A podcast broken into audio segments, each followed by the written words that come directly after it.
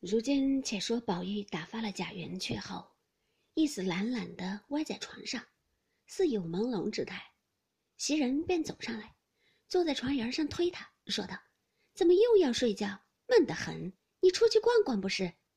宝玉见说，便拉他的手，笑道：“我要去，只是舍不得你。”袭人笑道：“快起来吧。”一面说，一面拉了宝玉起来。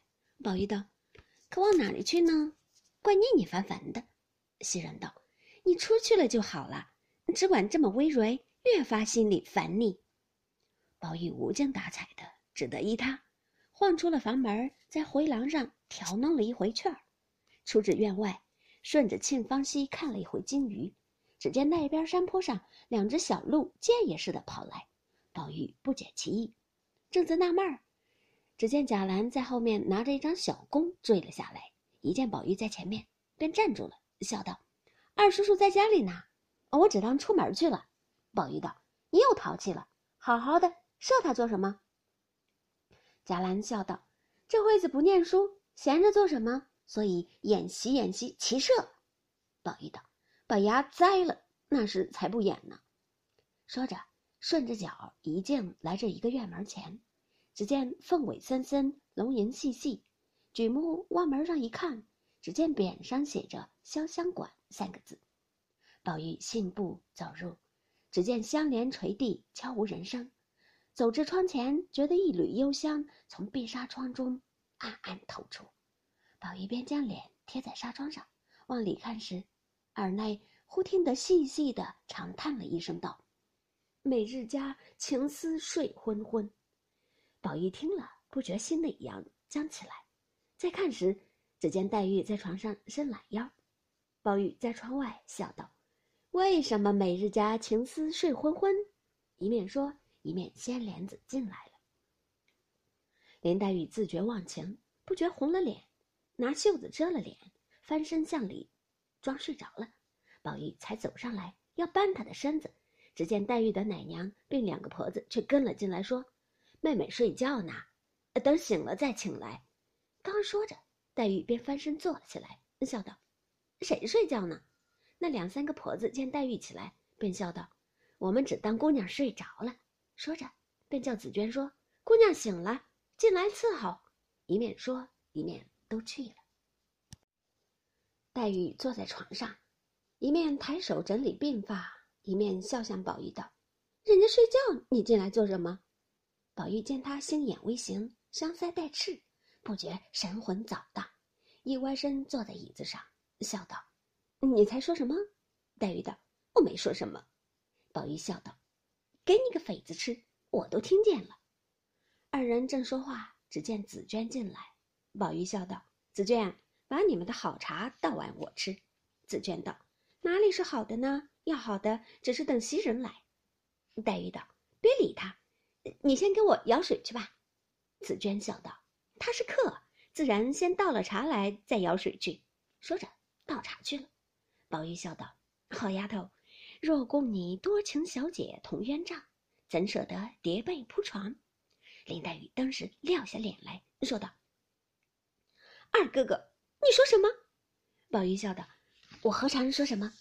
黛玉便哭道：“如今新兴的，外头听了村话来，也说给我听；看了混账书，也来拿我取笑。”我成了爷们解闷的，一面哭着，一面下床来往外就走。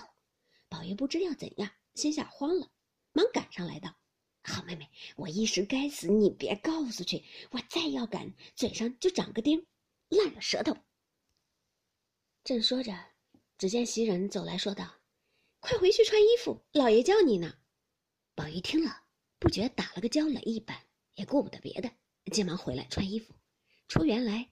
只见裴明在二门前等着，宝玉便问道：“你可知道叫我是为什么？”裴明道：“爷快出来吧，横竖是见去的，到那里就知道了。”一面说，一面催着宝玉。转过大厅，宝玉心里还自狐疑，只听墙角边一阵呵呵大笑，回头只见薛蟠拍着手笑了出来，笑道：“要不说姨父叫你，你哪里出来的这么快？”裴明也笑道。爷，别怪我，忙跪下了。宝玉怔了半天，方解过来了，是薛蟠哄他出来。薛蟠连忙打工作揖赔不是，又求不要难为了小子，都是我逼他去的。宝玉也无法了，只好笑问道：“你哄我也罢了，怎么说我父亲呢？我告诉姨娘去，评评这个理儿，可使得吗？”薛蟠忙道：“好兄弟，我原为求你快些出来，就忘了忌讳这句话。改日你也哄我说我的父亲就完了。”宝玉道：“哎哎，越发该死了。”又向裴明道。还跪着做什么？裴明连忙叩头起来。薛蟠道：“要不是我也不敢惊动，只因明儿五月初三日是我的生日。谁知古董行的程日兴，他不知哪里寻了来的这么粗、这么长、粉脆的鲜袄，这么大的大西瓜，这么长一尾新鲜的鲟鱼，这么大的一个暹罗国进贡的灵柏香薰的鲜珠。”你说他这四样礼可难得不难得？那鱼珠不过贵而难得，这藕和瓜亏他怎么种出来的？我连忙孝敬了母亲，赶着给你们老太太姨父姨母送了些去。如今留了些，我要自己吃，恐怕折福。左思右想，除我之外，唯有你还配吃，所以特请你来。可巧唱曲儿的小妖儿又才来了，我同你乐一天何如？一面说。一面来至他书房里，只见沾光、程日清、胡思来、单聘仁等并唱曲儿的都在这里。见他进来，请安的、问好的都彼此见过了。吃了茶，薛蟠即命人摆酒来，说犹未了。众小厮七手八脚摆了半天，方才停当归坐。宝玉果见瓜藕心意，阴笑道：“我的寿礼还未送来，倒先扰了。”薛蟠道：“可是呢，明儿你送我什么？”宝玉道：“我可有什么可送的？若论银钱、吃的、穿的东西，究竟还不是我的。唯有我写一张字儿，画一张画，才算是我的。”薛蟠笑道：“你提画，我才想起来，昨儿我看人家一张春宫画的着实好，上面还有许多的字儿，也没细看，只看落的款是根黄画的，真正的好的了不得。”宝玉听说，心下猜疑道：“古今字画也都见过些，哪里有个根黄？”想了半天，不觉笑将起来，命人取过笔来，在手心里写了两个字儿，又问薛蟠道：“你看真了是根黄？”薛蟠道：“怎么看不真？”宝玉将手一撒，与他看到，别是这两个字儿吧？其实与跟黄相去不远。众人都看时，原来是“唐寅”两个字儿。